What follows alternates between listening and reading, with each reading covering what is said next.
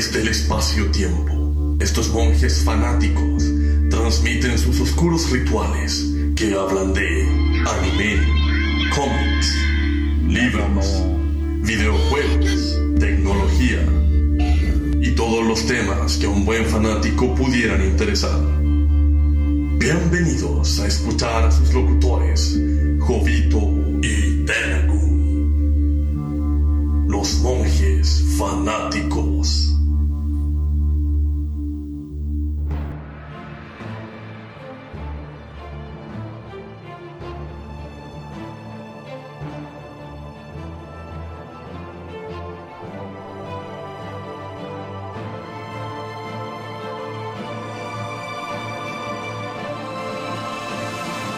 Bienvenidos a un nuevo programa de Monjes Fanáticos, donde no sabemos en esta ocasión dónde se ha metido nuestro productor general y tuvimos que improvisar sobre la marcha la conexión porque eh, me dio las llaves, pero no me explicó dónde enchufar, dónde abrir ni nada, pero funcionó.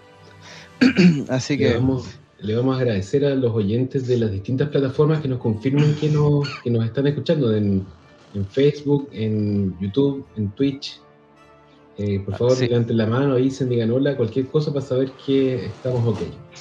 Sí, me parece. Así que, y hoy día tenemos un programa especial de Bruce Willis, el galán, el badass de Hollywood también en algún minuto. Así que sí, galán en algún minuto, también badass, también eh, miembro importante de muchas películas bien eh, importantes dentro de la cultura popular. Y para eso vamos a conversar hoy día con Monje Icónico, quien le damos la palabra para que salude a la gente. Sí, mira, yo diría, eh, yo siento que entendí lo que quiso decir Meteoro con su gesto, es como el héroe de acción y alguna vez galán, porque eh, fue una etapa más bien corta la que tuvo de galán y en general ha sido siempre como un, un badass de películas de acción. Igual tiene una filmografía bastante variada, tiene algunas joyitas ahí de ciencia ficción y de otros géneros más, de, más alternativos. Y en general una carrera bastante exitosa con cientos de películas. Nosotros obviamente vamos a reseñar las más conocidas, las que a todos nos interesan, pero tuvo muchas, muchas películas. Eh, se dedicó a otras cosas, a la música. Bueno, un tipo muy multifacético. ¿Y don Monje Meteoro, cómo está? Aquí estamos, mis queridas ratitas del norte, roedores del sur, nos tomamos monjes fanáticos esta vez, el productor lo tenemos secuestrado en realidad, esa es la verdad. Lo tenemos con cloroformo, está durmiendo. Y vamos a hablar de Bruce Willis. Y mi conexión a internet es una mierda, así que lo más seguro es que voy a pegar en algún minuto, así que sí, se escucha hasta, ahora bien. Sí. No, está mejor que otras veces. Sí. Mucho mejor. Aire a Bruce Willis, ¿eh? Falta que se le caigan unos cuatro pelos más y va a ser Me, Meteoro se iba camino a, a Bruce Willis. Saludamos, saludamos a la gran Bere que nos pone buenas, así que le damos ahí un, saludo a, a Bere que nos estaba saludando. Y también aprovechamos a saludar a Felipe GL, que desde el Facebook nos dice hola, hola, y ahí nos confirman que al menos por estas dos plataformas estamos eh, al aire y transmitiendo bien. Funciona. Y nos dice, funciona. Y dice, el maldito sí tenía aspirinas. Entonces, como les comentábamos, estábamos hoy día en un biograpod del gran Bruce Willis.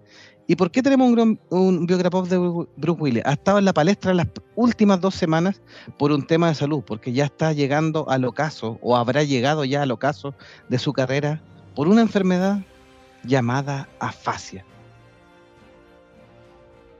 Doctor Icónico, por favor, explíquele a nuestra gente.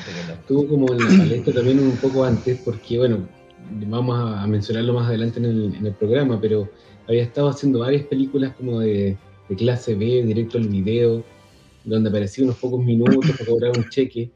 Y tanto es así que este año los premios Razzie, que son los anti-Oscar, los que premian a las peores películas, entre comillas, hizo una categoría que era la peor película de Bruce Willis directo al video.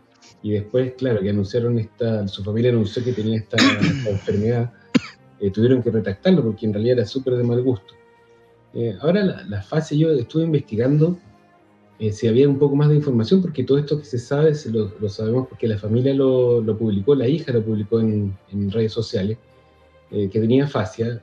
La fascia no es una enfermedad propiamente tal, es un síntoma de una enfermedad. neurológica en la cual la persona pierde la capacidad de comprender o emitir lenguaje, eh, ya sea verbal o escrito, lo cual para, para un actor es como una condena a muerte, o sea, el actor que no puede hablar, no se puede aprender sus guiones y sus líneas, está condenado a, a tener que retirarse. Y incluso habían habido algunos reportes de las últimas producciones en las cuales él estuvo que decían que estaba lento, que se le olvidaban las líneas, que tenían que cortarle los, los guiones. Eh, obviamente todos, yo pensé por lo menos que estaba eh, con problemas de alcohol o drogas, que sé cosas típicas de los actores, pero parece que era algo más, eh, más grave. Saludamos a don David Marín también que nos dice, hola monjes, genial Bruce Willis, la voz de Mickey de que mira quién habla. Bueno, buen dato, buen dato. Sí. Bueno, y eh, ¿les parece? Sí. Ah, dale, dale. Sí, el último comentario para que partamos ahí ya como tal. Bere nos dice, voy a lanzar frases random de las películas de Willis que he visto. Sí, la Bere va a ir lanzando las frases, nosotros las leemos y si hay algún fanático que identifique la película, ahí no, lo vamos también leyendo.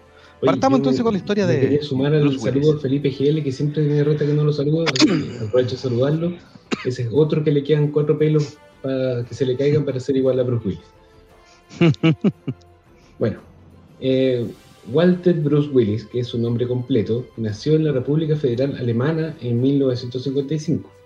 Su padre, David Willis, era un soldado estadounidense que estaba ahí en la posguerra y su madre, Marlene, era alemana. Bruce es el mayor de cuatro hermanos. Los otros se llaman Florence, Robert y David. En 1957, o sea, cuando tenía un poco más de dos años, su padre fue dado de, baja en el ejército, no sé si se dice así, o fue dado de alta, y la familia se trasladó al pueblo, al pueblo natal del papá de Bruce, gracias, Meteoro, que estaba en New Jersey, en Estados Unidos. Eh, de la niñez del actor, eh, destaca que era tartamudo en su niñez, por lo que se unió al club de teatro en su colegio, lo que se supone que le ayudaba bastante en reducir su, su tartamudez. Eh, fue representante escolar, hizo varias obras, claramente eh, fue superando su, su problema del habla. Y después de graduarse de la secundaria trabajó un montón de cosas. Fue guardia de seguridad, fue chofer, fue investigador privado, fue bartender, que son muchas cosas, que muchos trabajos los cuales después él lo interpretó en algunos de sus roles. Por eso es es como bien, bien llamativo. Y después de eso se dedicó a la actuación. ¿Y cuál sería su primera, su primera producción famosa? La primera producción famosa fue eh, bien llamativa, Moonlight, o también llamada Luz de Luna en español, es una serie, eh, es un clásico de los 80. Aquí los mismos productores que tenían a Remington Steele, que también habían dado un batatazo, donde tienen una protagonista femenina, con un, rol importante, por supuesto, y le buscaban una contraparte masculina. En el caso de Remington Steele, Pierce Brosnan, y aquí quisieron replicarlo, pero la estrella de luz de luna, que también fue llamada Blue Moon en, en una ocasión porque era el nombre original de la oficina de investigaciones, era Sybil Shepard eh, era la llamada a ser la protagonista. Esta actriz era bastante más famosa, una, ah, una tipa que también había sido ex modelo, igual que la historia eh, de Luz de Luna, que es una ex modelo que está eh, estafada por sus contadores y se decide a formar esta agencia de investigadores que resuelven distintos casos, algunos en un tono jocoso, otros en un tono más serio, pero juegan entre el thriller, el romanticismo y la comedia, porque también hay esta tensión amorosa entre este papel interpretado por Sybil Shepard y por Bruce Willis como David Addison Jr. Lo importante de esta serie que fue un tremendo éxito del 85 al 89. Eh, inició y hizo conocido Bruce Willis, pero no fue el gran despegue, pero lo hizo bastante conocido y lo puso ahí en la palestra de posibles producciones.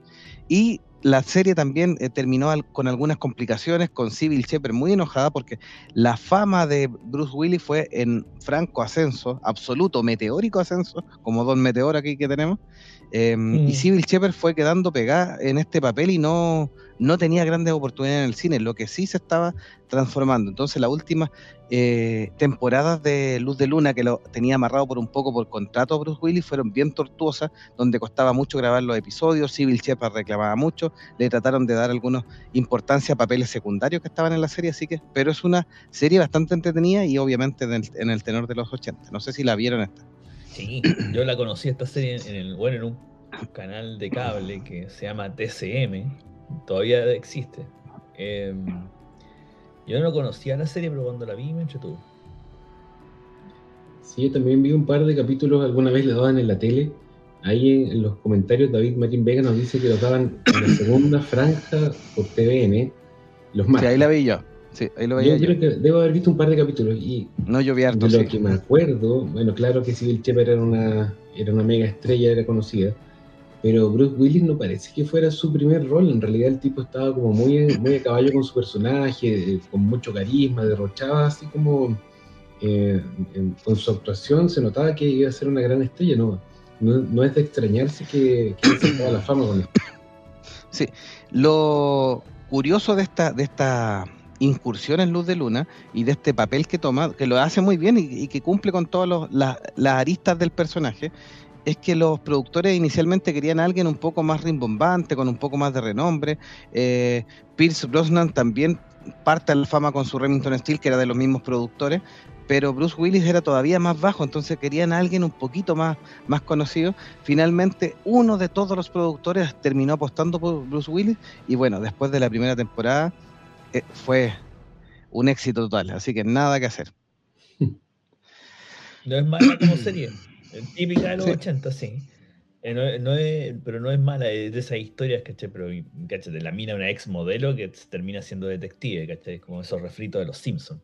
Pero eh, es, una, es una buena serie y Bruce Willis lo hace súper bien. Yo creo que todo lo que aprendió como detective, de verdad, lo aplicó ahí.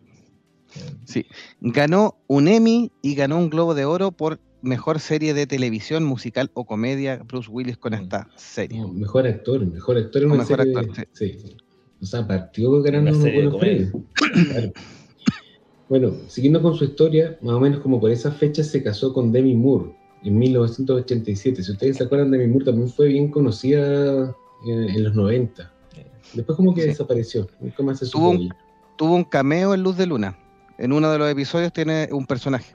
Ahí la conoce Bruce Willis. Y eh, más o menos también durante esta época, durante la época en que estuvo haciendo Luz de Luna, eh, tuvo su debut cinematográfico con una película que se llamó Citas Ciegas en 1987 con Kim Basinger y John LaRoquette. Eh, no fue una película muy conocida. Sin embargo, el año 88, o sea, todavía en la época de Luz de Luna, tuvo su éxito que lo consagraría para siempre, yo creo que por el que es más conocido. La jaula de cristal en España. Die Hard en inglés. Duro de matar en Latinoamérica. De 1988, dirigida por John McTiernan, con Alan Rickman como el malvado Hans Gruber, basada en una novela de Nothing Lasts Forever del año 79. Esta es una novela que incluso tuvo eh, inspiración en Frank Sinatra, en, en algunos otros temas. Es uno de los guiones, cuando uno lee la historia de esto, es increíble cómo hay una idea de base que se escribió, de hecho aparecen acreditados como seis guionistas, eh, porque la, el guion fue cambiando, cambiando, cambiando, hasta que terminamos en este engendro de, de la jaula de cristal, que no le tenían mucha fe tampoco. Em, considerada incluso una gran película navideña, porque está ambientada justo en la Navidad, entonces considerada una de las grandes películas navideñas, y donde el papel principal, con todos estos cambios, se quedó sin director, se quedó complicado también la, película. y antes de pensar en Bruce Willis, que venía de este, de este éxito de televisión, donde la televisión era muy mal mirada en ese tiempo todavía, le ofrecieron el papel a Sylvester Stallone, Harrison Ford, Richard Gere, Clint Eastwood, Bar Reynolds, Robert De Niro, incluso Don Johnson. Puras estrellas de esa época del es de, la época obviamente de la de los 80 en relación a la, televisión y al cine, puras estrellas eh, mayores, pero con todos estos cambios del guion terminan metiendo a Bruce Willis que decían, no, este tipo hace comedia, como no, no es un héroe de acción, es un tipo que comedia romántica, ahí está funcionando bien, pero un héroe de acción como tal, que interpreta ahí al detective John McClane, eh, donde tiene que rescatar a su mujer que está atrapada en un edificio de Los Ángeles, eh, rehén de un grupo de terroristas. En Navidad. En Navidad. La película clásica de su época. Ya, Una pero más. clásica de su época. ¿La vio, no? ¿Esta sí? ¿Qué cosa?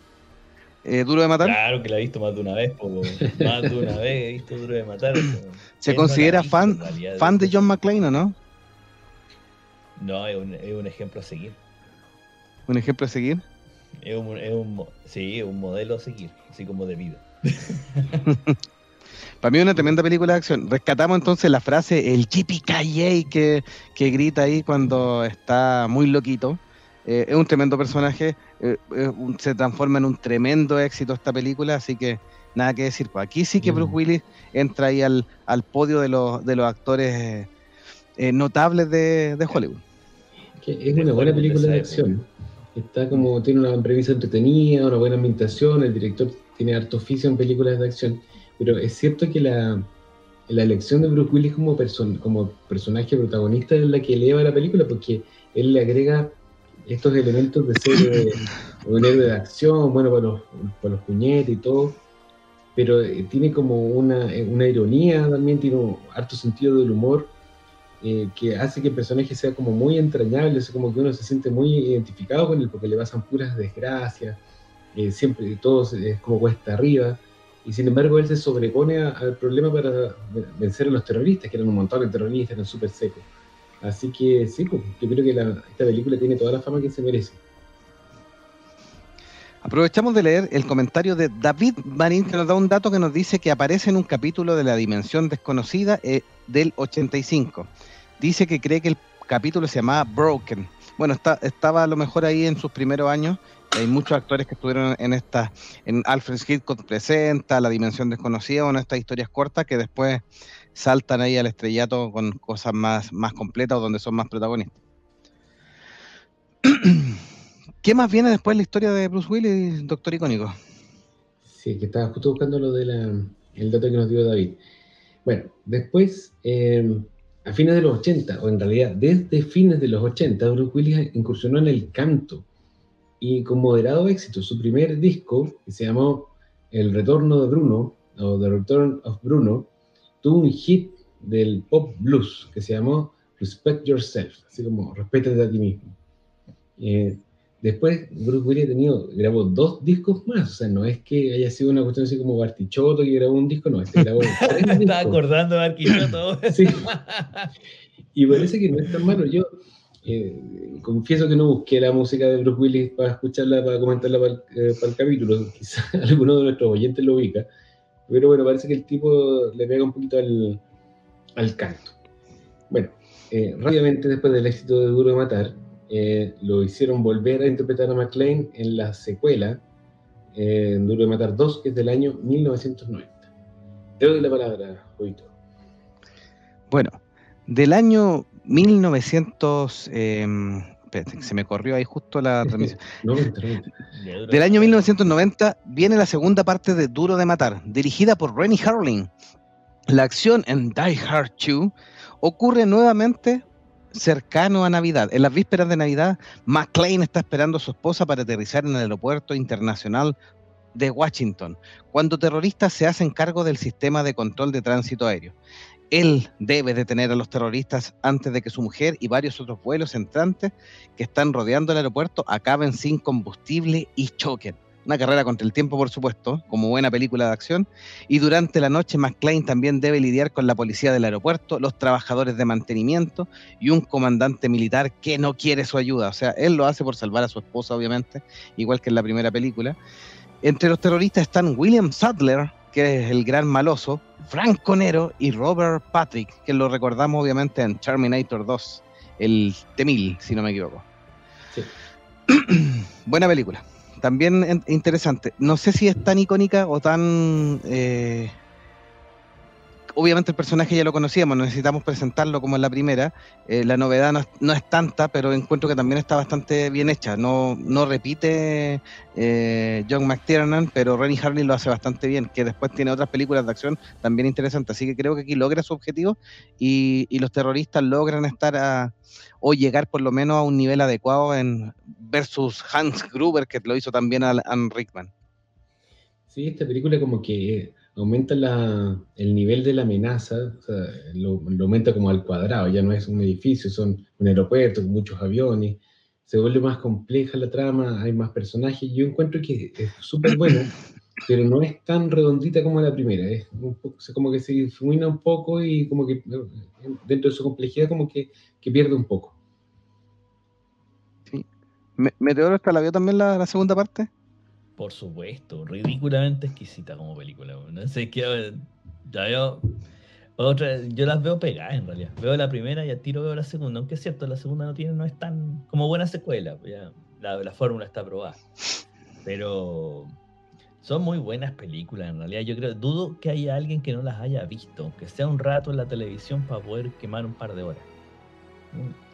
Muy, como vuelvo a decir, muy representativas de su época no de, de, los, de esos años, la, la, el cine era de esa, de esa forma. Sí, fue una película ochentera, noventera, pero de las buenas, de las buenas películas de acción. Bueno, siguiendo, siguiendo, la historia de Bruce Willis, ¿sí? eh, también tuvo algunos fracasos como por esa época. Recordemos que él hizo muchas películas, obviamente no las vamos a mencionar todas. Eh, hizo La hoguera de las vanidades en el año 90, hizo una que se llamó Hudson Hawk en 91, que no fueron éxitos. Y después tuvo una que sí pegó fuerte, que fue el último Boy Scout. No sé si la quieren sí. comentar. Sí, esa también la vi. También es buena película. No tan buenas como la de John McClane, pero te va a quemar fácil una hora y media entretenido. Bueno, aquí ya se va eh, perfilando en realidad de manera clara su, su rol de, en películas de, de, acción. O sea, ya el, el, del galán que estaba en Luz de Luna no queda mucho a esta altura. Eh, tanto es así que en el año 94 un director que estaba en ascenso, en ese entonces no era muy conocido, se fijó en Willis, entre un, un gran grupo de actores súper buenos para hacer una aclamada película.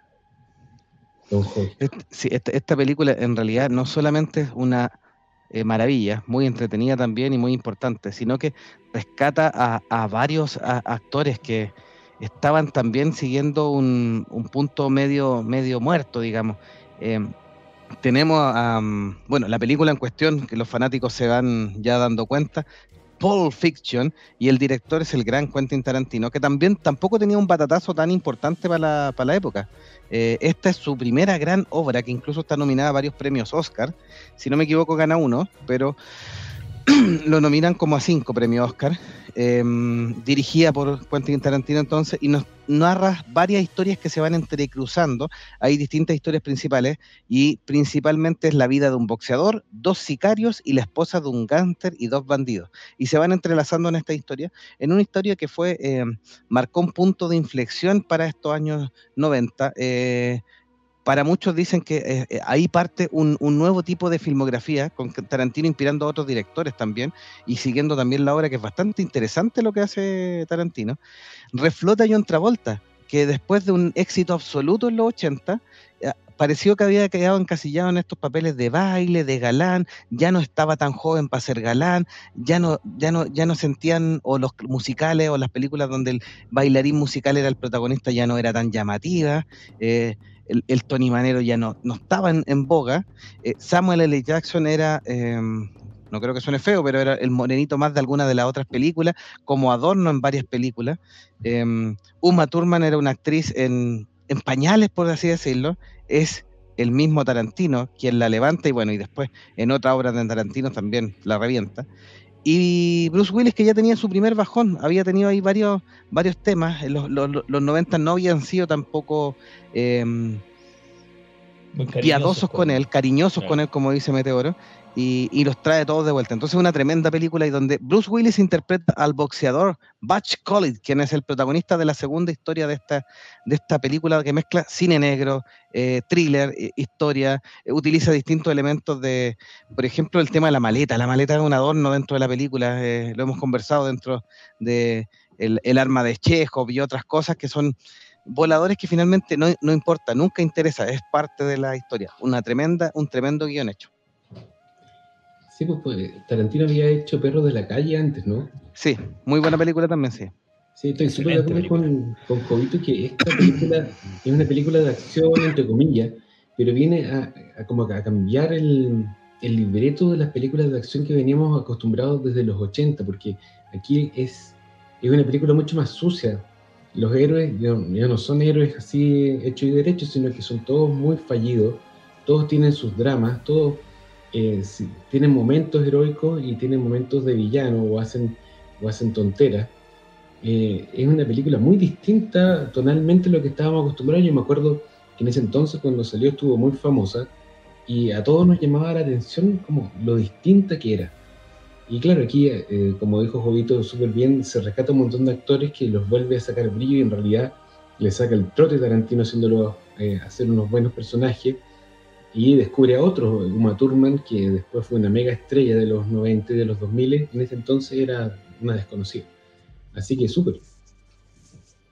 El punto de inflexión del cine de los 90, en realidad el punto de inflexión que se representó en muchas formas de arte en esa época, no solo en el cine, en, artes populares, en el cómic, en la música, estaba pasando como esa inflexión era tal vez el cambio generacional de década y Pulp Fiction, dentro de muchas obras más, podría ser el, mejor ejemplo de, ese cambio, de ese cambio que hubo en los 90, de, de estos héroes más antihéroes, más sucios, como ese icónico.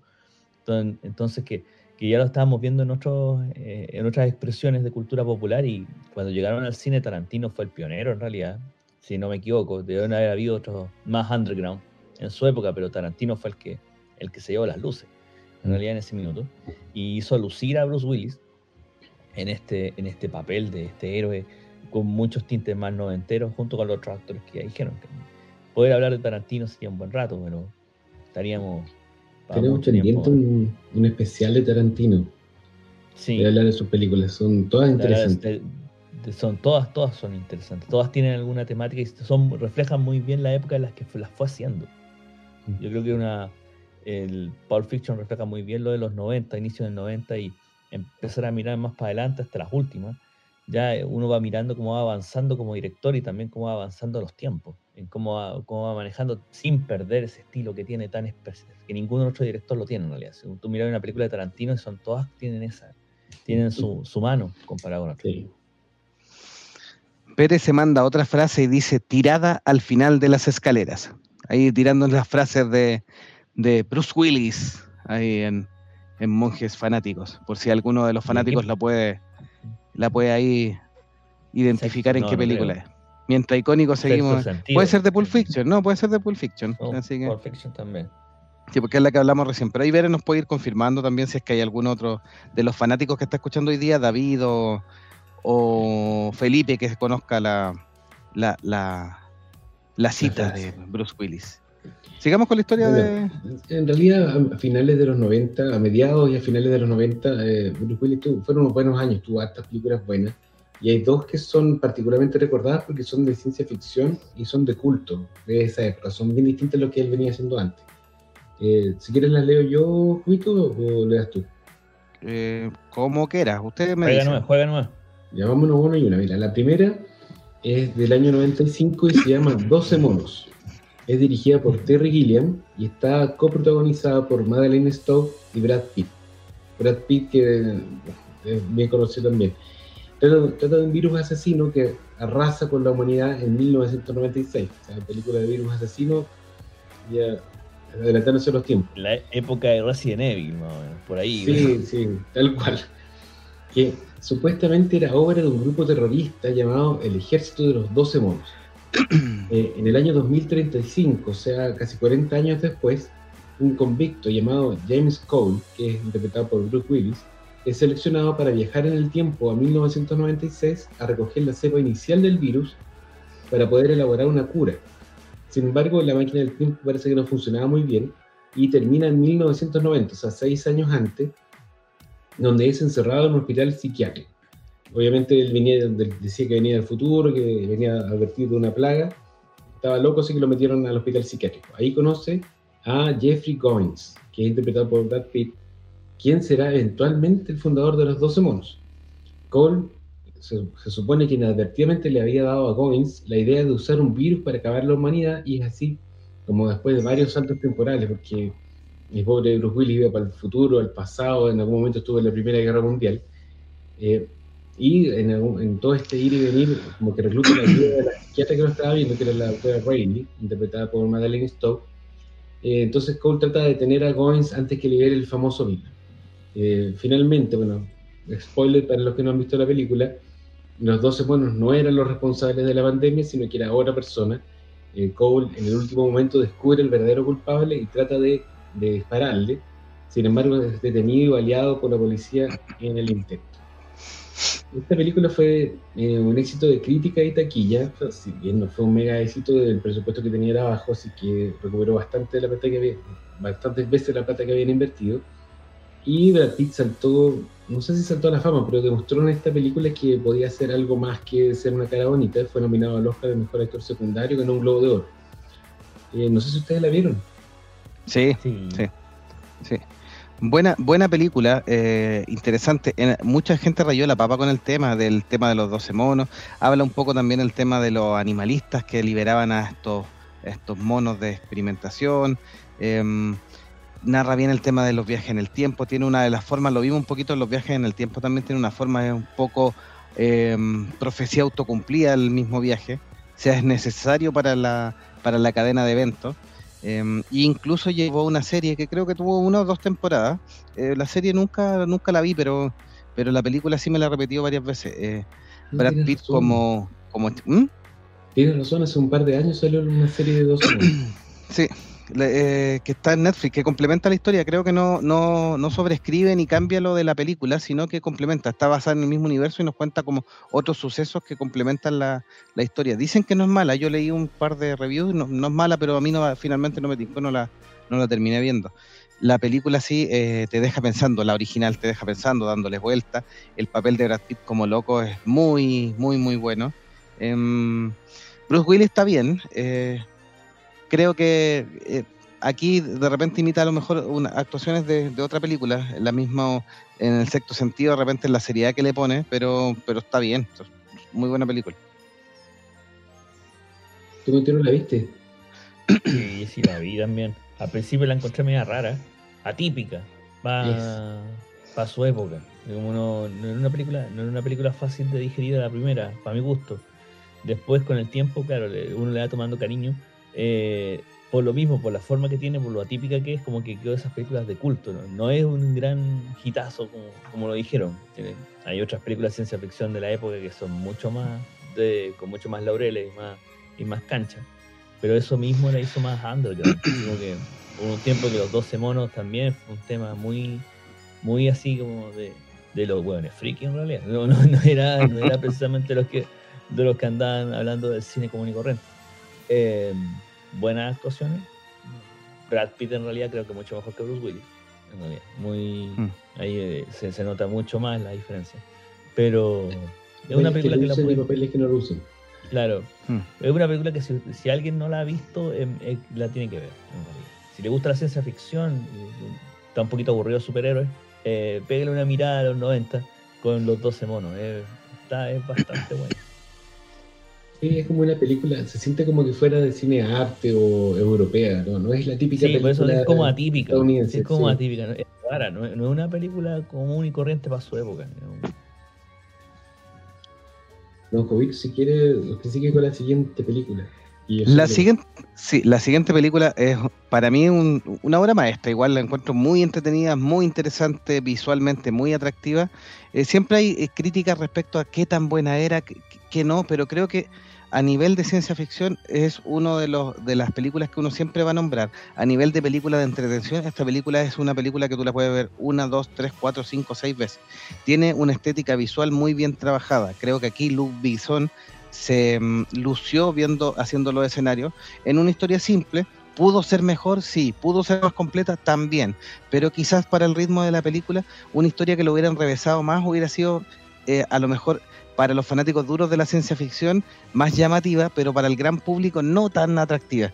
Em, también nos presenta a, Bruce Willis como el, héroe de esta historia, eh, con un secundario muy, muy brillante. O sea, tenemos acá a Gary Oldman eh, como el, malo, Mila Jovovich, que aquí se gradúa también, empieza sus películas más adultas también, donde es un poco héroe de acción también ambientada en el siglo XXIII, el taxista Corbin Dallas, interpretado por Bruce Willis, debe asociarse con la misteriosa Lilu, Lilu Multipass.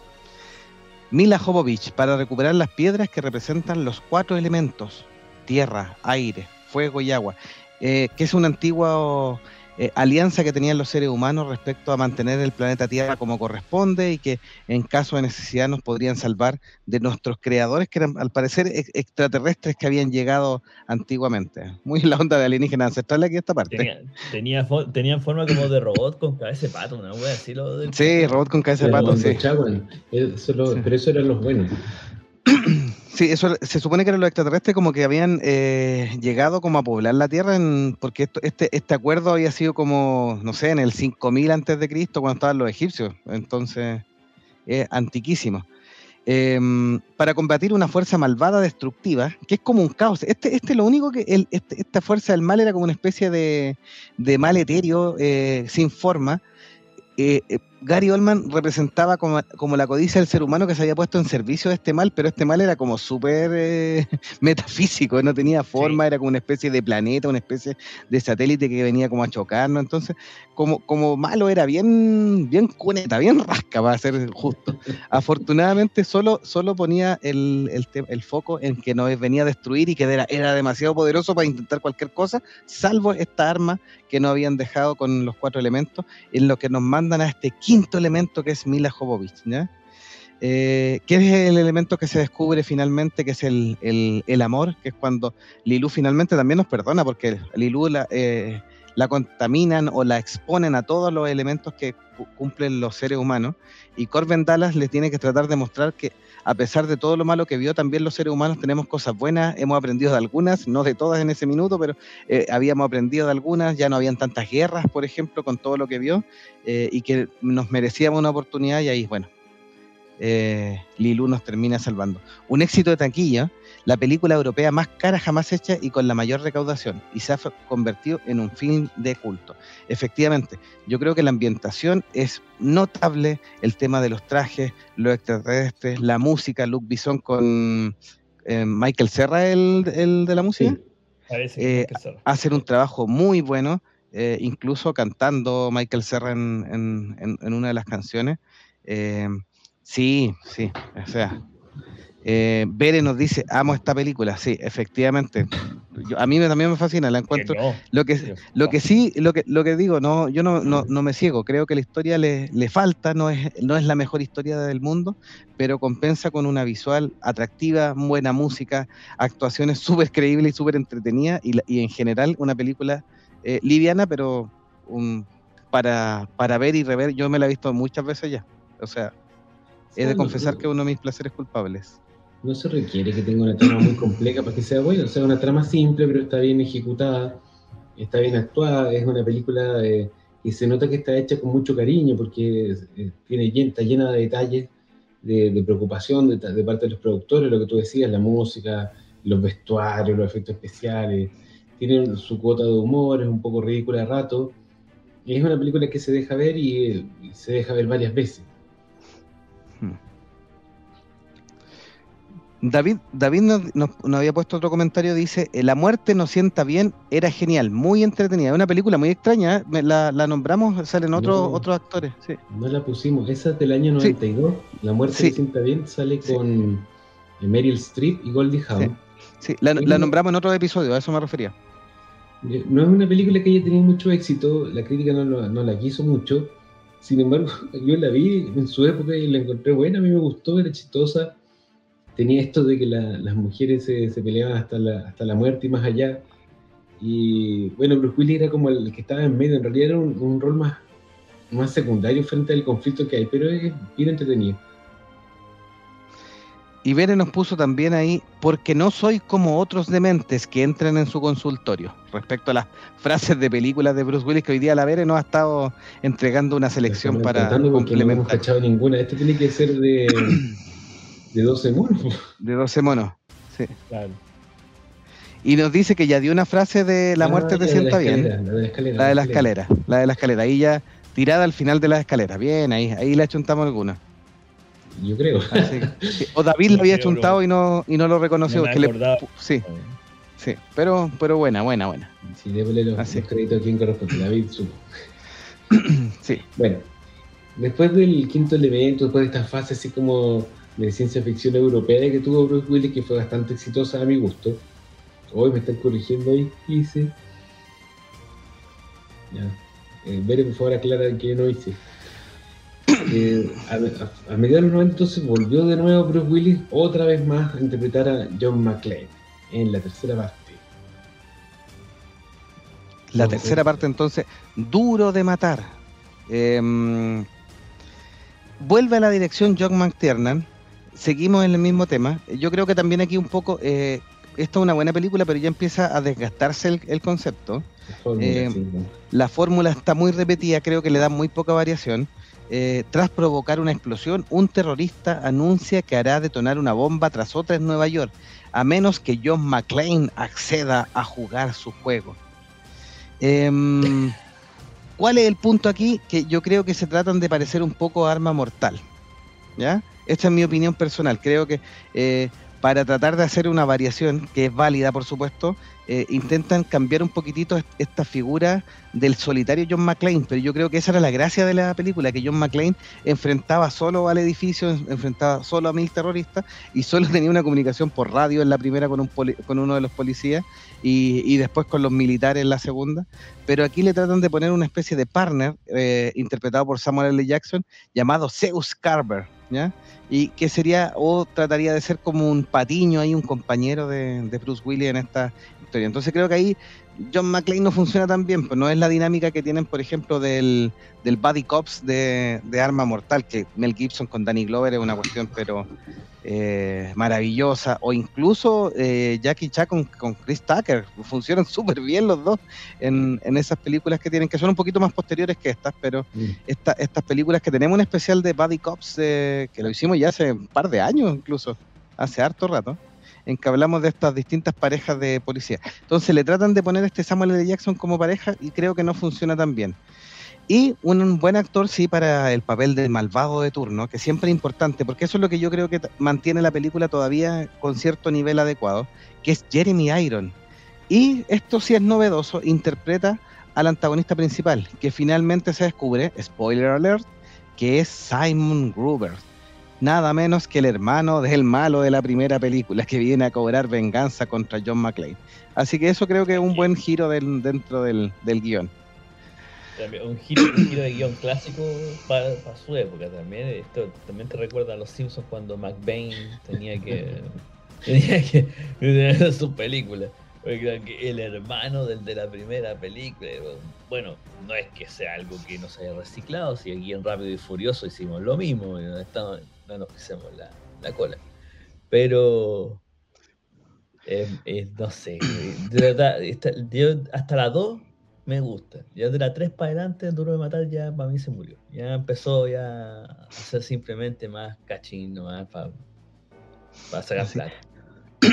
Bueno, pero como, como bien comentaste, lo, el, los personajes de los Simpsons, Troy McClure, eh, McBain, están basados en todos estos personajillos de la televisión y todo. En particular, John McBain tiene mucho de Schwarzenegger, del mismo Stallone y algunas cosillas también de Bruce Willis, que eran los héroes de acción de esos minutos de los años 90. Y, y se reflejan en, en, en, en, en, los nombres de las películas, en, las parodias que muestran en Los Simpsons, así que tiene un poquito de, de todos. El negro Samuel L. Jackson se muere o no se muere. No, no, muere, parece. No. no. Si lo intentaron poner como, como un partner de, de John McClane, pues y eso es lo que, eso es lo yo, más encima, el John McClane es un poco loco, lo que lo acerca un poco al Mel Gibson de Arma Mortal, eh, y le tratan de poner un, un, morenito que aquí, aquí es menos, es como un poquito en escala menor, es como un patiño, un compañero más, más chiquitito, no está al mismo nivel que Danny Glover, porque de hecho Danny Glover era como, incluso más, tenía como un poquito más de rango que, que, que el loco Mel Gibson. Se me sí. olvidó el nombre del personaje Mel Gibson en, en Alma Mortal, pero... eh, sí, Samuel L. Jackson sale en uno, en uno de sus roles como más aterrizado, es como el, el tipo serio en esta película, el que pone la, la cuota de, de realidad. Lo que yo te voy a decir es que y todas las películas, si tratan de venganza, para mí son mejores películas, porque la venganza es como lo más entretenido que tú puedes hacer en, en una obra de ficción. Y aún así, Duro de Matar 3 es como, es como media ahí nomás, como que es media mediocre. el, primer acto y el segundo acto son bien entretenidos, pero el tercer acto, la conclusión es como que se diluye un poco. y trataron de hacerlo como más bombástico, porque la primera era un edificio, la segunda un aeropuerto, y esta la tercera es una ciudad entera. Pero como dicen ustedes muy bien, eh, se diluye la cosa, ya la fórmula repetida no, no pega tanto. Eh, ¿Leen los comentarios o sigo? Vamos a, leer. Ah, espérenme, casi dejo la embarra. Casi dejo la embarra. Eh, Bere nos dice. Hay que estar moviendo muchos botones. Entiendo el productor después cuando tiene cara cansado y se queja. que estar con hartos botones al mismo tiempo. Tiene cara cansado y se queja antes de empezar. Bere nos dice: Había una mujer gorda y te tomó un minuto quitarla. No voy a opinar porque tan, difícil es la, tan difícil es lo, tan difícil, tan difícil. Pero vamos a ver si le, achuntamos alguna por lo menos, por dentro de todo. En los fines de los 90 entonces Bruce Willis tuvo una seguidilla de fracaso. Tuvo una película que se llamó eh, Misión, Seguridad Máxima, que nadie la recuerda, en realidad parece que era súper mala. Tuvo otra, ¿la, vi, ¿la viste? Misión, Seguridad Máxima. No, la vi. Mala, mala. medio, medio se salva porque es Bruce Willis, pero, pero de verdad como película, mala. Después tuvo otra que se llamó Desayuno de Campeones, que ni siquiera la tradujeron al, español. Y para rematar esta mala racha, para rematar esta mala racha, eh, se metió a producir una película que se llama Broadway Brawler, que era una comedia romántica en la que Willis iba a ser protagonista, además de productor.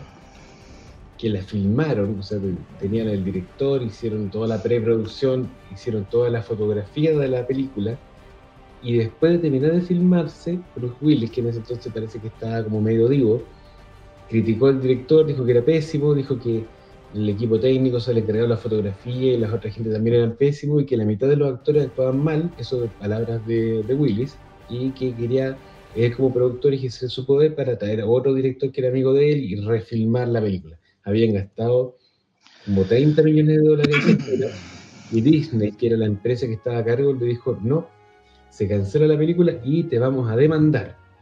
Se amenazaron con demandar a Willis. Y bueno, que estaba, estaba en el pico de su fama en ese entonces. Entonces, sus abogados se sentaron a conversar con los abogados de Disney y el acuerdo que hicieron fue que Bruce Willis iba a filmar tres películas con Disney a sueldo rebajado, obviamente, para recuperar las pérdidas y con eso iban a solucionar el, el lío. Una de estas películas fue The Kid, que aquí en Latinoamérica se llamó Mi Encuentro conmigo, en la cual una persona se encuentra, una persona vieja o de mediana edad se encuentra con un niño que es el mismo. no es muy no es muy buena, pero las otras dos películas que salieron de este acuerdo son súper Sí, pero no muy buena, pero tampoco es mala. Creo que es una película decentita. Es, como, es medio, medio decentita para pa, domingo la tarde. Películas de buen corazón de tarde de cine, sí. Pero las, las otras dos películas que salieron de este acuerdo son las más interesantes que se las dejo a Job. A ver si la puse en el orden correcto. Del año 1998, el director que todo lo destruye, no todo el mundo, porque ese es Roland Emmerich, pero que destruye todos los autos, explosiones y todo, el amo de las explosiones, Michael Bay. Para mí, la mejor película de Michael Bay dentro de todas. Eh, muy entretenida. No es muy difícil buscar peleas. No, la roca, la roca es la mejor. Pues, ¿Cómo que la roca?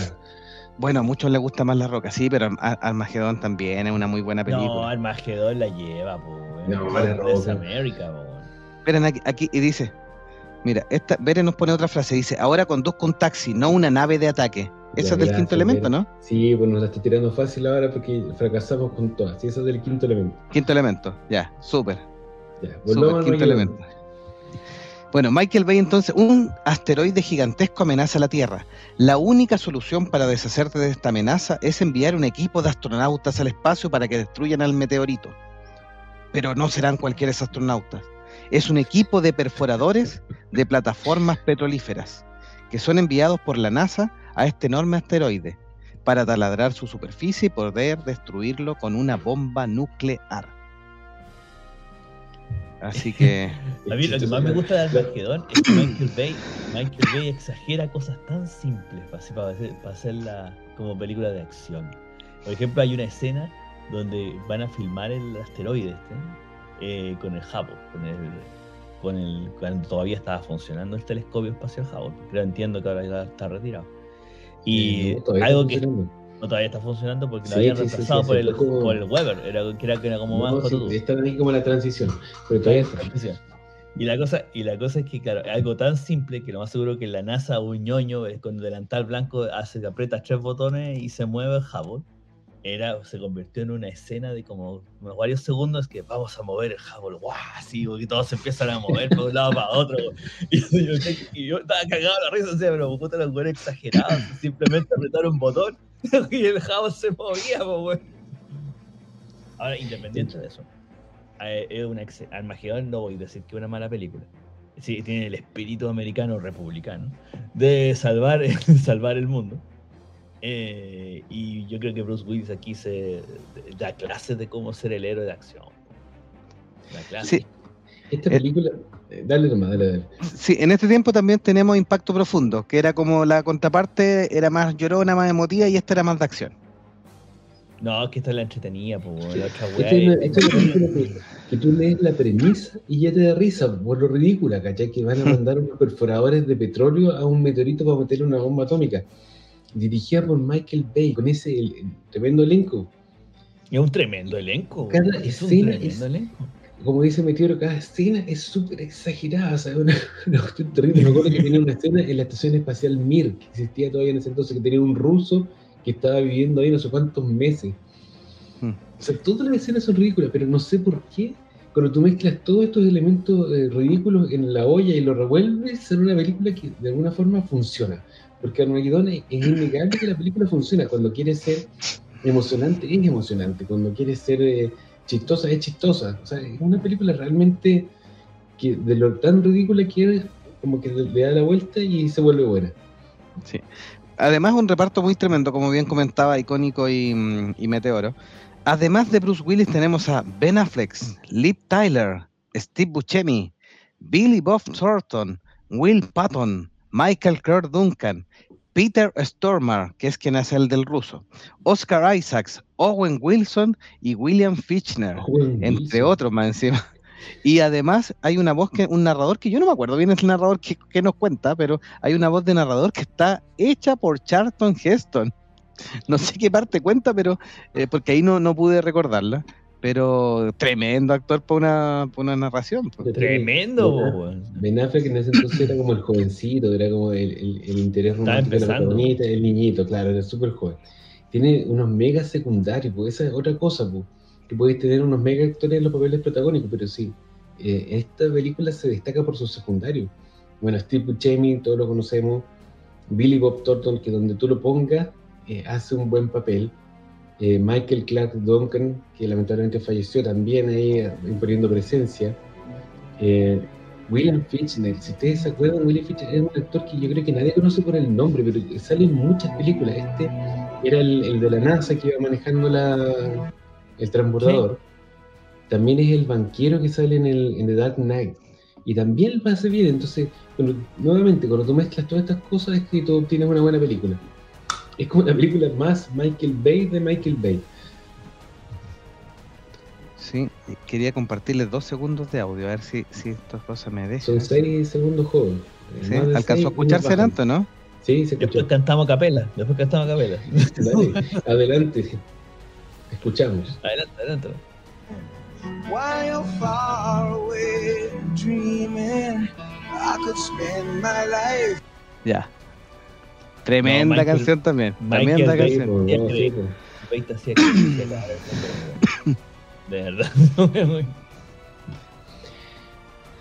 Sí, en, Bueno. e- e- e- en- en ese tiempo, eh, bueno, eh, Impacto Profundo a mí también me- me gustó, pero sí, esta es más entretenida, Armagedón. También es un tremendo reparto, así que no es menor. No, esta la lleva, la otra, la otra era para maricas, weón. Esta no.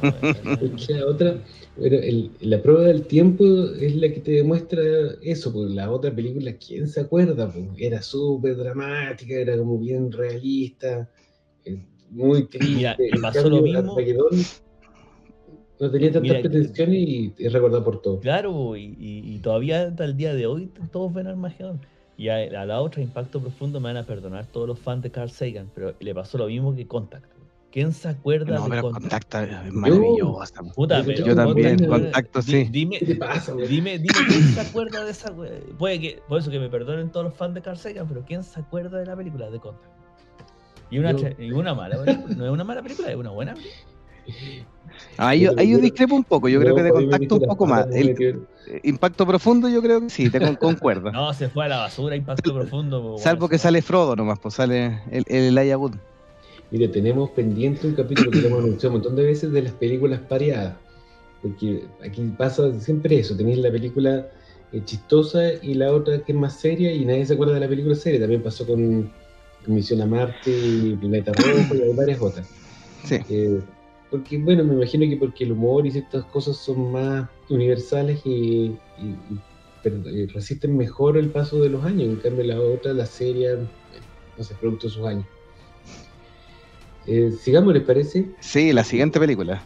Eh, claro, el año siguiente de Armageddon, eh, Bruce Willis tuvo otro, otro batatazo. Bueno, es la, es la otra película de este acuerdo que tuvieron con Disney. Imagínense que esto lo hizo obligado, que es El Sexto Sentido, de 1999, que fue escrita y dirigida por M. Night Shy- Shyamalan, que en ese entonces nadie lo conocía. Era un indio que venía a hacer películas y que era, era nuevo en el cual Willis interpreta a Malcolm Crowe, un psicólogo infantil cuyo paciente, que es Cole Sear, interpretado por Haley Joel Osment, que hace poco salió, volvió como de la, de la oscuridad y apareció en The Voice. Bueno, el versión este de- paciente- yo la última vez que lo vi fue Sí. en Expediente Secreto X, weón. No, aparece en The Voice también. Sí. Esa es más nueva. creció como 50 centímetros. Está lado. Sí. bueno, El niño que se comió a interpreta a Sear, que es un niño que puede ver fantasmas. Yo creo que a esta altura ya todos vieron la película porque vamos a contar toda la- todos los I twists. Entonces, eh, Malcolm, el psicólogo interpretado por Willis, ve en este niño una oportunidad para redimirse, porque poco tiempo antes uno de sus pacientes eh, había tratado de matarlo, le había disparado y después se había suicidado. Entonces, Cole logra avance con este niño, eh, o sea, este niño, Cole logra avance con su habilidad de ver fantasmas, primero ayudando a algunos de estos fantasmas, y finalmente le logra contar el secreto a su madre, que de alguna forma le cree, lo apoya y lo acoge. Eh, Malcolm, que es el, el psicólogo, finalmente, spoiler alert, descubre que él también estaba muerto, nunca había sobrevivido al disparo y también aprende a, so- a que ya no está en este mundo y por lo tanto puede partir al más allá. Plot. Esta, esta película fue un mega éxito de taquilla. Mega éxito de taquilla. Estuvo número uno en Estados Unidos por cinco semanas seguidas. Y yo creo que en ese entonces todo el mundo hablaba de esta película. Yo creo que eh, esa que tú la puedes ver solo una vez, porque el twist del final ya te lo, ya te lo sabes, es, eh, es una muy buena película. Eh, no sé qué opinan ustedes. Sí. Fue el debut de M. Night Shyamalan, o como se diga en realidad. Shyamalan, Eh, Shyamalan. Shyamalan, que ahora está- está- hace poco vi su último trabajo, la Viejos, en español se llama, pero Old, en, en inglés lo vi, Viver. Y la verdad es que yo creo que pasa aquí algo parecido con lo que hablábamos de Pulp Fiction, en el sentido de que era un director con una propuesta nueva de cine, más o menos nueva, y yo creo que hizo pegar el, hizo pegar tanto porque como película, puta, un fantasma más, weón, andaba weando. Y un cabro chico que veía fantasmas. Pero la, la forma en cómo el director trabajó la trama, eh, que en esa época era nuevo, no, no conocíamos la mano de M. Night, eh, hizo que la película fuera un éxito. Un éxito. Se andaban todos viendo gente muerta, pues bueno, si me acuerdo. Será bueno, muy- No, no existían los memes en ese entonces, pero había memes de gente muerta. Sí, no, para mí es una tremenda película. M. Night Shyamalan, eh, hemos hecho un especial y eh, como comentamos, tiene películas muy buenas, otras regulares y una mala, y como que las va turnando. Es como, hace una buena, después viene una mala, después viene una regular y después vuelve a sorprender. Entonces es bien variado. Lo que no se puede decir, que lo comentamos también en ese especial, es que el director no arriesga. Porque arriesga bastante en cada historia tratando de contarnos algo relativamente nuevo en un Hollywood que de repente está muy re- lleno de refritos, repetir historias, esto y lo otro, M. Night Shyamalan eh, eh, saca historias nuevas, se arriesga, de repente no le funcionan, y hay algunas que, que han bajado hasta el nivel de presupuesto porque ya empiezan a desconfiar un poco de él y pa que le achunta.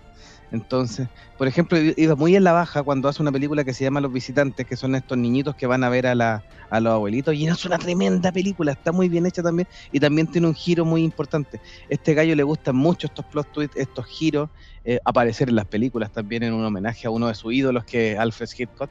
Eh, Shyamalan eh, se deja siempre aparecer en algún, en algún papelito, a veces habla más, otras veces habla menos, pero siempre aparece en, algún papel, un poco más que un cameo, que, es lo que hacía Alfred Hitchcock. Así que, y creo que le saca una muy buena actuación, te convence, si tú no te sabes, porque obviamente si te cuentan el final o te cuentan la premisa, te arruinan un poco la, experiencia. Em, como dice Ladino Torres, que aprovechamos de saludar y gracias por el saludo, dice alto plot twist. Sí, efectivamente aquí cuando uno después ve, así como que se revienta la cabeza y un ¡pum! Y, y, después tú ves de nuevo la película ya sabiendo el final y dices, ay, sí, me engañó ahí. También creí, porque está muy bien armada, muy bien actuada también. El niñito también la rompe. Nada que decir, Jali yo la en, este papel. a mí me gusta varias películas de Chamalaya. Tiene algunas súper malas, como dice Jovito, pero se le reconoce su, su intención. Eh, lo habíamos mencionado en un capítulo anterior, él eh, es de las personas que se financia sus propias películas, por lo tanto no, no, está amarrado por ningún estudio. Hace lo que se le da la gana. Y yo creo que sumando y restando su carrera es muy positiva. Sí. A propósito de nuestro especial de, de monje fanático respecto a um, Bruce Willis, el mismo actor eh, Halley Joel Osment, que trabajó con Bruce Willis, dijo en sus redes sociales, ha sido difícil encontrar las palabras correctas para alguien a quien siempre he admirado, primero en la pantalla grande y luego, por un golpe de suerte, en persona, escribió Halley Joel Osment. Él es una verdadera leyenda que ha enriquecido todas nuestras vidas con una carrera singular que abarca casi medio siglo. Estoy muy agradecido por lo que pude presenciar de primera mano y por la enorme cantidad de trabajo que realizó para que disfrutemos en los años venideros. Halley Joel con palabras conmovedoras solo terminó. Solo quería expresar el respeto y la profunda admiración que tengo por Bruce y su familia a medida que avanzan con el coraje y el buen humor que siempre los ha definido. Eh, Halley Joel obviamente eh, es un niño que fue famoso muy, muy chiquitito y eso implicó también eh, verse con una fama y bien complicado, por eso subió bastante de peso. Ahora se ha regulado un poquitito, pero eh, tuvo una época después de hacer varias, una seguidilla de éxitos donde em, destacaba su actuación de, niño. Eh, quedó un vacío hasta ya empezar a recuperar ahora que aparece en un par de series, incluyendo The Voice. Es un buen actor igual. Igual es matemática porque le faltan como 15 años para el medio siglo, pero bueno. bueno, pues se agradece el aviso. Bueno, seguimos. El año 2000, o sea, después de, esta seguidilla de éxitos, Bruce Willis ganó un Emmy por mejor actor invitado en una serie de comedia. ¿Se acuerdan cuál es? en Friends. Chan, sale, en Friends. Sale como el papá de la polola de Ross. Eh, recordemos que Friends en esa época era la serie de exitosa, o sea, es como que tuviera el éxito de todas las series de hoy en día juntas en una sola serie, esa era Friends. Sí, pues salieron tremendos actores de invitados, o sea, eh, Giovanni Ribisi aparece ahí, eh, Bruce Willis, eh, el mismo Brad Pitt, que obviamente era la pareja de Jennifer Aniston en su minuto, también tiene una participación en esa serie y era una vitrina donde los actores invitados eran importantísimos de repente y lograban, como era la gran serie del momento, eh, con un éxito espectacular donde todo el mundo lo pasaba bien además, eh, era una captura de, distintas estrellas que pasaron por, por ahí y uno de esos fue Bruce Willis. Yo creo que es un éxito merecido, es una excelente serie, me encuentro súper chistoso, había mucha química dentro de los actores y durante casi todas las temporadas mantuvieron un, nivel súper bueno. A me quiero no le gusta, mire la cara. ¿Nunca le gustó Friends? ¿De qué cosa? Friends, la serie. Puta, si cuando, fui, ah. cuando, fui, cuando fui a los estudios Warner, cuando fui a los estudios Warner fue el primer lugar donde fui, fui al Central, Park, Y, a, y, al estudio. Y al estudio no, bueno, yo me acuerdo cuando salió Bruce Willis fueron buenos capítulos en realidad, son bastante chistosos. Eh, no precisamente los más recordados de, la- de esa temporada, pero sí son buenos. Yo no, siempre sido fan de Friends, todavía la veo. Ahora estoy viendo en HBO Max de nuevo, la estoy viendo desde la primera temporada para adelante. Don Felipe Tapia nos confirma un dato que tiene que ver con mi asociación. El guion de Duro de Matar 3 tiene esos tintes de Arma Mortal porque en un principio era un guion para Arma Mortal que se descartó y fue recuperado para McLean. Así que un buen dato, efectivamente sí, yo todo el rato, no tenía este dato, pero todo el, tiempo, em, como que era la intención de copiar Arma Mortal, seguir el mismo tema, hacer el Buddy Cops y todo. Y Bere nos trae otra frase. No chip, no voy a matarlo, solo le voy a arrancar un pie. Puede trabajar con un pie. no sé de cuál es eso. Puta que somos ignorantes, weón. Esta, esta me suena. De- No déjeme pensar nada, por mientras. a. Y el profe Sergio, que aprovechamos de saludar, nos dice, hola monjes, recién llegué. ¿Hablaron de Luz de Luna con Civil Shepherd? Sí, partimos, Sergio, con... em, partimos con Luz de Luna con Civil Shepherd y, mm, y Bruce Willis, porque es el inicio de la carrera televisiva Hemos ido- y hemos ido avanzando. Ya va, cronológicamente. sí, así que está en el principio de nuestro programa de hoy día. Así que aprovechamos de saludarlo también. Siga, don icónico, para que vayamos avanzando en, la, en Bruce Willis. Íbamos en, los- en el año 2000. Ese mismo año, el año 2000, volvió a trabajar con Chayamalan en una película que ya lo hemos comentado en otros episodios, así que quizás no nos vamos a detener mucho, pero que es una gran película que es Unbreakable, El Protegido. Esta película se volvería finalmente una trilogía con eh, las dos partes siguientes que fueron Fragmentado del 2016 y Glass del 2019. Una gran película, excelente película y Glass no la he visto, así que no sé. ¿Te parece que Eh, Yo no he visto Glass tampoco. Así que no. Vi la, la del protegido, sí, esa sí la vi. Me entretuvo harto. No, no Sí. es precisamente mi favorita, pero me entretuvo. Es buena, es buena, pero un poco lenta el protegido. Eh, lo que sí es una película un poco subvalorada, que eh, en su minuto la, la crítica la tomó media extraña, no sabían si catalogarlo como una película de superhéroes o no, como un thriller, y eso los dejó un poco confundidos. Lo cual hace interesante igual el, el trabajo de- del director porque eh, finalmente no saben cómo catalogarlo y no saben si poner la película con, es un tremendo éxito o no. Los años después le van dando un, nuevo aire y, mm, y obviamente se rescatan y empiezan a salir todos los puntos positivos con una tremenda actuación de Samuel L. Jackson eh, y una eh, actuación también notable de Bruce Willis aquí en este en esta serie que a la larga se define así como una especie de película de superhéroes pero en, en- un mundo real y, y con algunos atifos pero basado también en, el mundo de los eh, o inspirado en estos superhéroes de otros de otros tipos Em, con fragmentado Split, eh, McAvoy hace un tremendo papel y finalmente M. Night Shyamalan, eh, cuando está, nos tiene acostumbrado a distintos plot twists, nos termina volando cuando nos deja que esta película, este monstruo de McAvoy está en el mismo mundo de este superhéroe de Bruce Willis y ahí todo el mundo se vuelve loco. Split es muy entretenida como tal y, y- y ese nexo adicional lo deja todavía más, más, más arriba, digamos. Eh, Glass eh, baja un poco, es un poco confusa, creo que ahí el director eh, debió haberse tomado un poco más de tiempo, ya que se demoró tanto en hacer Split de, después de, de Unbreakable o Irrompible, como se llama también. Em, creo que debió haberse tomado más tiempo para hacer eh, Glass y, cerrar la trilogía. Entonces, creo que se aceleró un poco y ahí queda que la película no es tan buena. Hay gente que igual que la encuentra una obra maestra y que casi con una, una lectura espectacular porque además mezcla todos los personajes, vuelve Samuel L. Jackson, vuelve Bruce Willis, vuelve McAvoy, vuelve Anya Taylor-Joy también, entonces como que ahí conjunta todo. Eh, no es el mejor cierre de la trilogía, yo creo que ahí le tocó justo hacer la película que no era tan buena. Para mí las dos primeras son mucho mejores. Justo le tocó en la, en la rotativa la película mala y Sí. cogió Tira Glass. Glass. Puta. Oh, Y David Marín nos dice en el año 2000, el encuentro conmigo que lo conversamos también, dice que es una linda película. Efectivamente, así la catalogamos. Y el profe Sergio nos dice que al final, después cuando terminemos, lo va a ver de nuevo. Así que Muy ahí va a ver todo lo que hablamos de Ese Luz es el de espíritu, Luna. profesor. ese es el espíritu. Bueno, entre 2005 y 2007, Willis tuvo un par de colaboraciones con el director Robert Rodríguez, con quien filmó en 2005 Sin City, o La Ciudad del Pecado, Y en 2007 hubo uno de los segmentos de Planet Terror. Eh, Sí, es- ¿Opiniones qué Planet- le parece esta?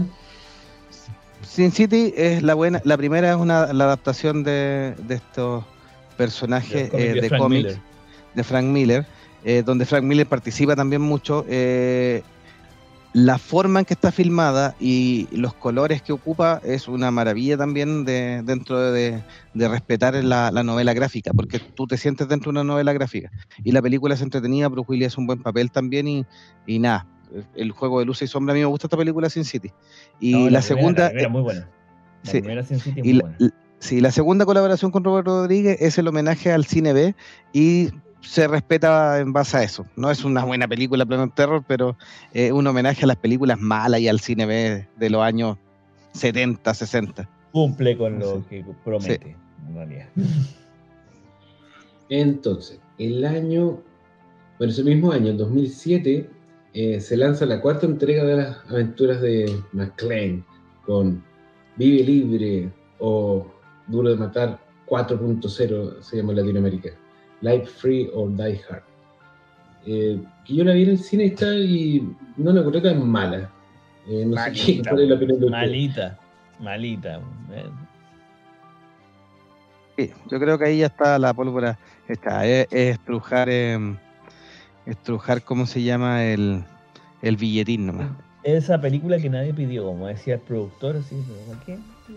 Pero nadie aquí- había pedido una cuarta, nadie había pedido una cuarta Die Hard. Y cuando salió, yo la vi, no la vi en el cine, la vi en la tele y me aburrió. Así de mala, me aburrió. Esta película no fue, no tuvo mala crítica y no tuvo mal, mala taquilla tampoco. En realidad le fue bastante decente. Aunque yo creo que la mayoría de nosotros nos dimos cuenta después de verla que la cosa iba en franca decadencia. Yo creo que esta la vi en el cine incluso. Tiene un par de ¿Cuál? escenas buenas. Eh, ¿Cuál? Duro de matar 4. Mm. Bueno, nos saltamos unos años al 2010 y Bruce Willis junto con Stallone y Schwarzenegger hicieron un cameo en The Expendables, que no me acuerdo cómo se llamaba en español. Los, Los inquebrantables. Los indestructibles. ahí esa película que era como una- un refrito de todos los superhéroes que estaban jubilados o en vías de jubilar, y ahí apareció Bruce Willis anunciándole al mundo que iba en decadencia su carrera. Ese mismo año, el 2010, apareció junto a Morgan Freeman, John Malkovich y Helen Mirren en una película que se llama Red, que está basada en Red un cómic. no Está basado en un cómic. Sí, Sí, es bien buena, sí. Sí, es bien no es buena. Sí. Y el cómic Sí, no es eh, malo, tampoco.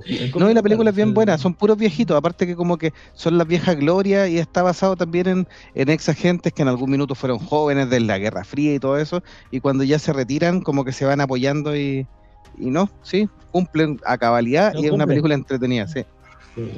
Es otra película geriátrica, pero Sí. como dicen- es buena porque los actores son buenos. pues. John Malkovich eh, hace un papel súper loco, pero que es muy divertido. Morgan Freeman siempre le entrega dignidad a sus roles.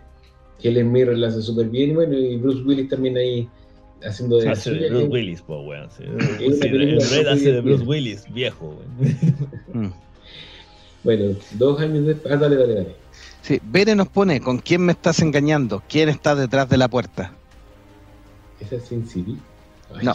El último Boy No. Scout, esta sí me la sabía. Sí. Ah, Llevo dos, sí, esta sí. ah. El último Boy Scout. Estoy casi seguro. Ahí Bere nos puede confirmar, pero es del último Boy Scout. La otra todavía no me puedo acordar. La de No Chip no voy a matarlo, pero esta es del último Boy Scout. Así que siga nomás Don Icónico. En 2012, eh, Willis apareció en una película de Wes Anderson, que eh, siempre junta como unos mega elencos para sus películas. Esta era Moonrise Kingdom, o El Reino de la Salida del Sol, no me acuerdo cuál era el nombre oficial en español, donde está junto a Bill Murray y Edward Norton.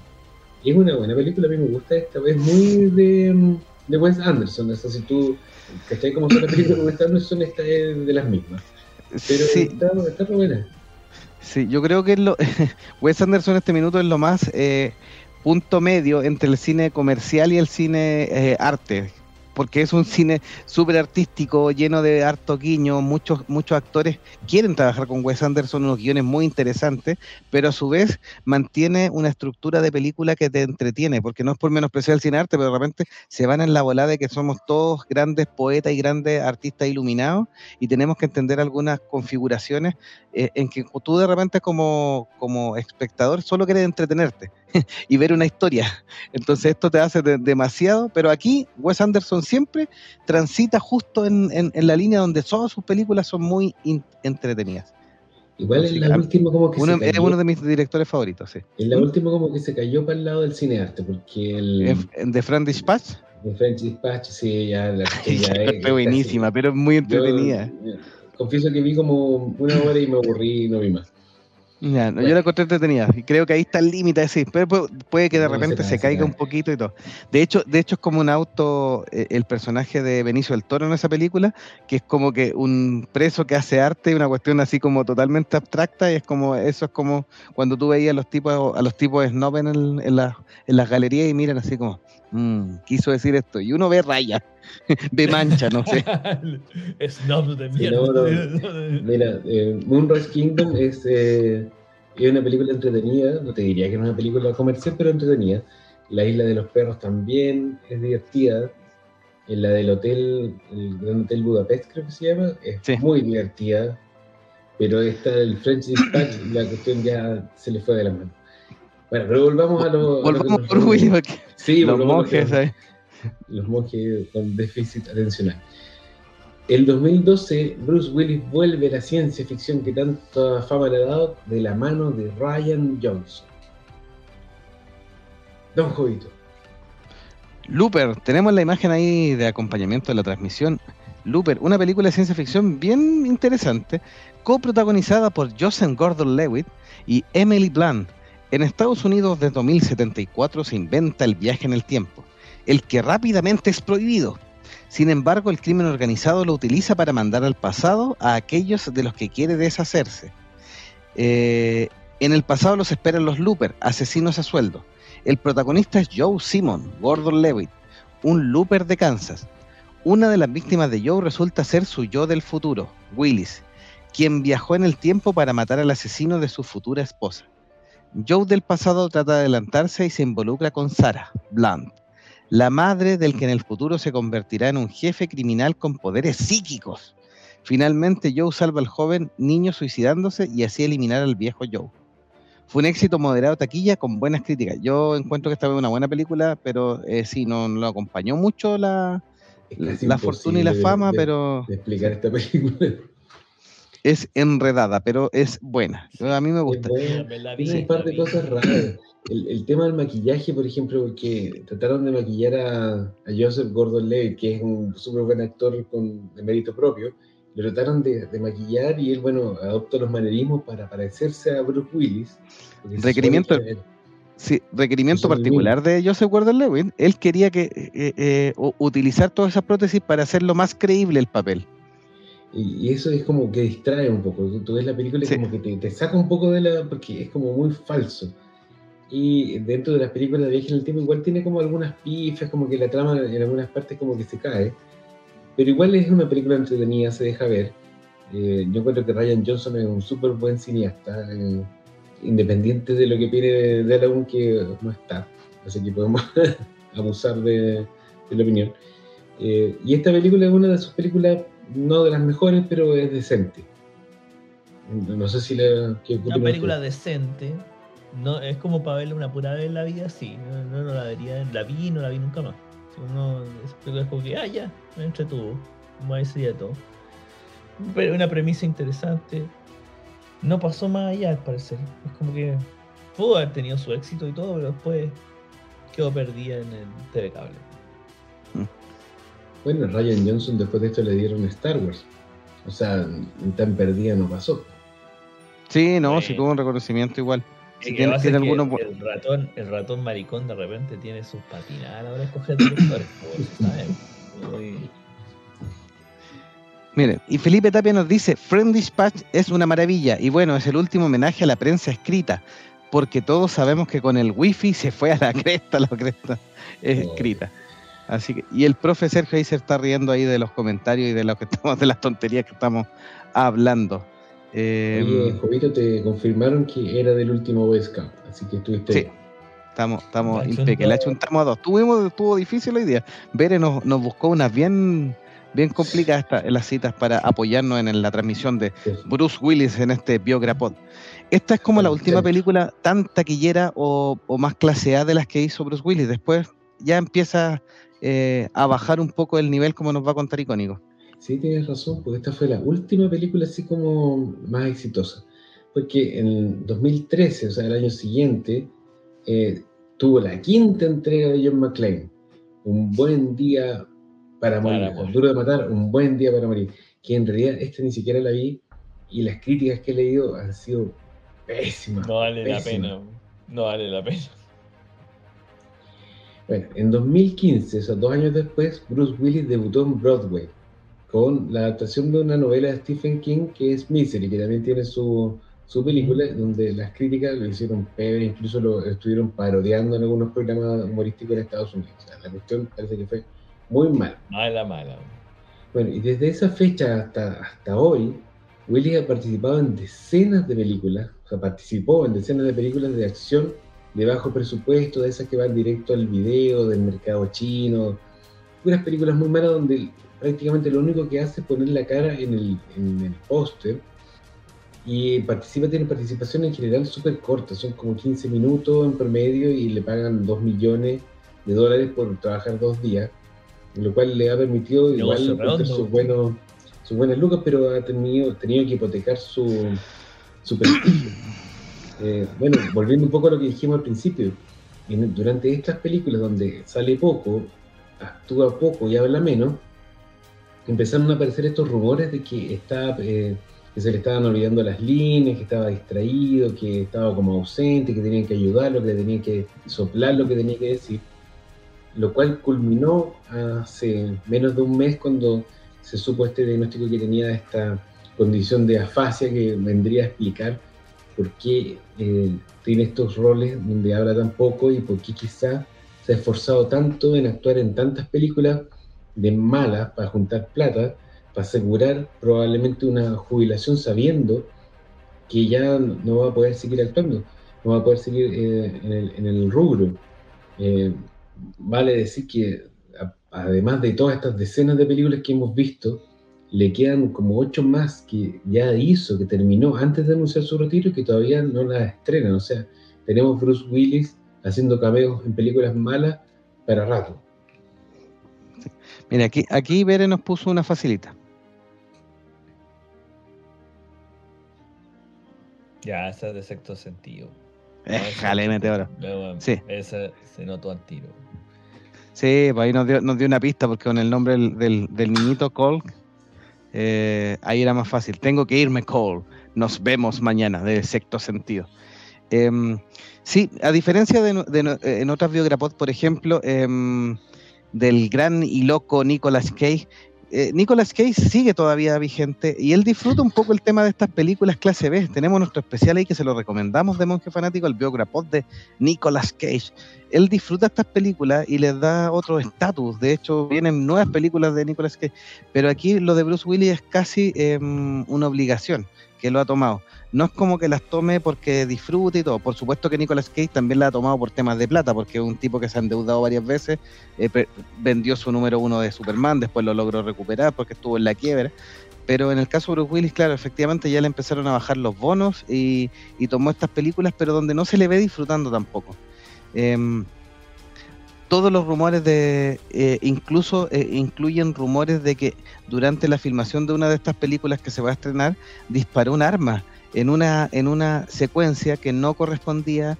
eh, el arma, por supuesto, era parte de la película, pero tenía balas de salva y todo lo que, todo lo que implica, pero la disparó en un, en un momento totalmente eh, irregular, lo que ya empezó a mostrar signos de su deterioro bien importante, porque dejó a todos marcando ocupados, eh, y obviamente esta historia han ido saliendo de que eh, entraba y se le olvidaba, eh, utilizaban de repente apoyos de, de, de estas de acomodar la letra en algunas partes para que pudiera leer y aún así tenía complicaciones con, con el tema de los guiones, eh, se perdía y como que en, en, algunos minutos parece que presentaba como especie de laguna, donde no sabían el resto de los actores si el tipo eh, iba a salir con una improvisación, eh, si, si, se le había olvidado el, lo que tenía que decir en el papel y ahí genera muchos inconvenientes, con un deterioro de salud muy importante parece. 11 películas nos dice David que le quedaron por estrenar. Así que una gran cantidad de películas. Imagínate que haya cobrado un par de millones por cada una. Son 20 asegurar la pensión. No, asegurar la pensión. Mira, yo creo que con el tiempo vamos a enterarnos quizás de más detalles de lo que le pasa. Probablemente sea mucho más que solo una fascia. Quizás tiene una demencia de inicio precoz o tiene alguna otra cosa. Así que es una lástima.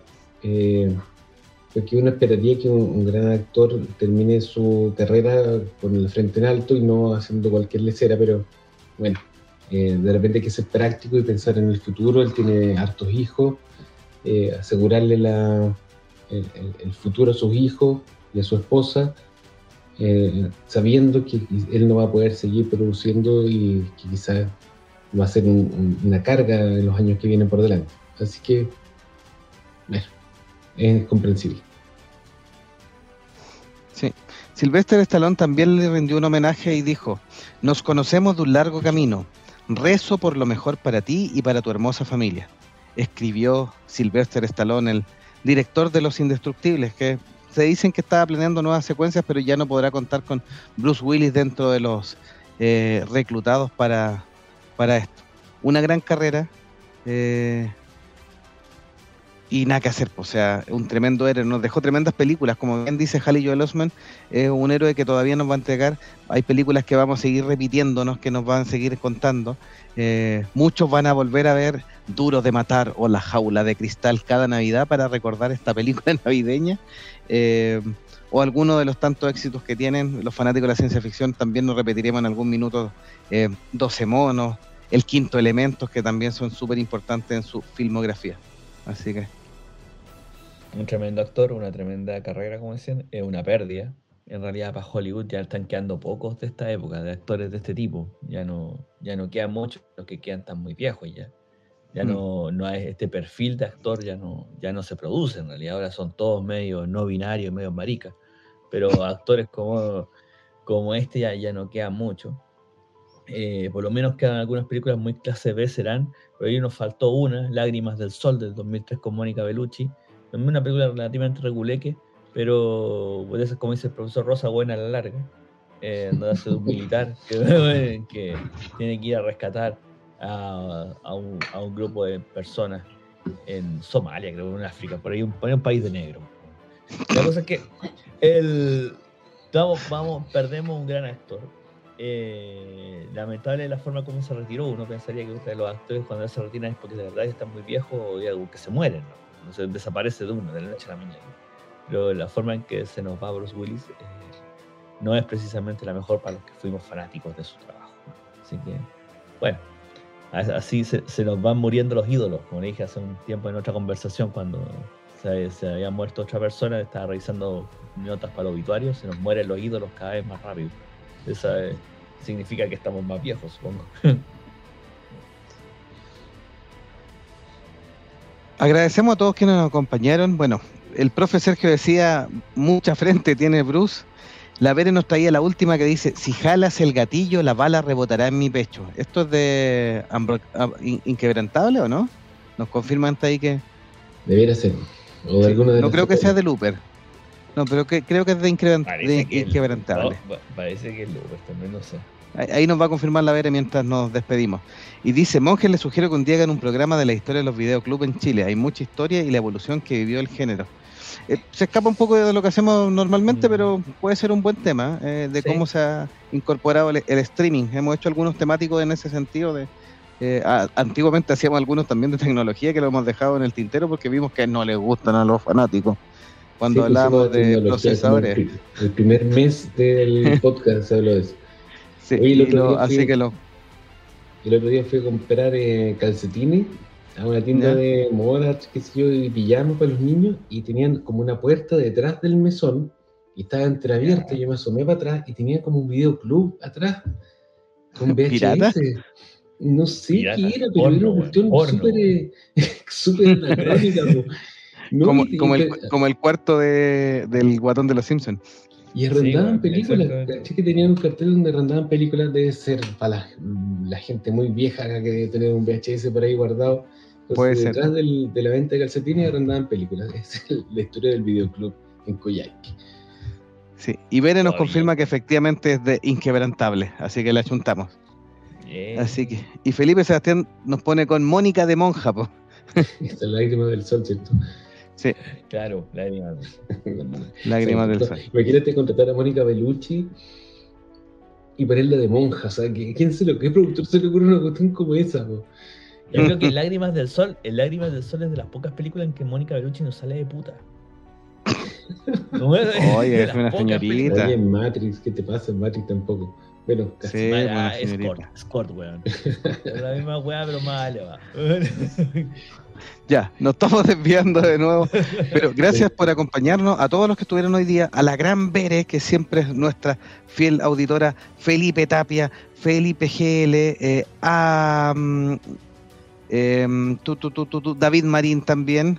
Al profesor. ¿Quién más nos falta? Al profe Sergio. Aladino. No sé si alguien. Aladino Torres también que nos saludó, así que, y a todos los que están ahí en, en la trastienda y que de repente nos mandan mensajes internos y están escondidos porque no quieren hablar. Eh, a los chicos de Nación Geeky View, a nuestros amigos también de Peor Caso, ahí a Armando y a Christopher Kovacevic, que hace tiempo que no, no hablamos con ellos, pero ahí estamos de repente escuchándolos también mutuamente en, en sus historias. Así que alguien mm, ¿Sabe qué le pasó a Delagun? Que nos lo David nos dice, ¿cuándo. Smallville? Eh, eh, tenemos, vamos a preparar un especial porque hicimos especiales de eh, series antiguas y Smallville ahí lo vamos a poner como temático dentro de series antiguas de superhéroes antiguos. Ahí tenemos de Flash también y, y algunas otras cositas. Uh, Así que- tengo sacar de ahí.